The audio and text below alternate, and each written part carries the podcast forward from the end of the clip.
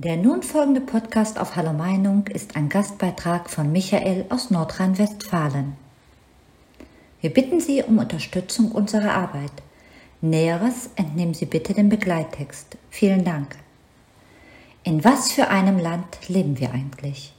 Wir kommen gerade von unserem Lieblingscampingplatz in Schuld an der Ahr zurück, der beim Hochwasser zum größten Teil zerstört wurde. Einiges wurde mit Hilfe vieler freiwilliger Menschen schon wieder so weit hergerichtet, dass man ihn nutzen kann. Aber für etliche Sachen fehlen schlichtweg Genehmigungen. Das kleine Dorf sieht noch immer wie nach einem Krieg aus. Der Bäcker fängt jetzt mit dem Wiederaufbau an. Schnelle, unbürokratische Hilfe sieht anders aus. Soforthilfen werden nicht ausgezahlt.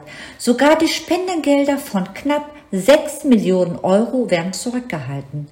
Mit welcher Berechtigung? Egal wo in der Welt was passiert, in Minuten ist entschieden, dass Deutschland mit Millionen oder Milliarden hilft. Auch Manpower wird geschickt, inklusive schwerem Gerät und vielem mehr.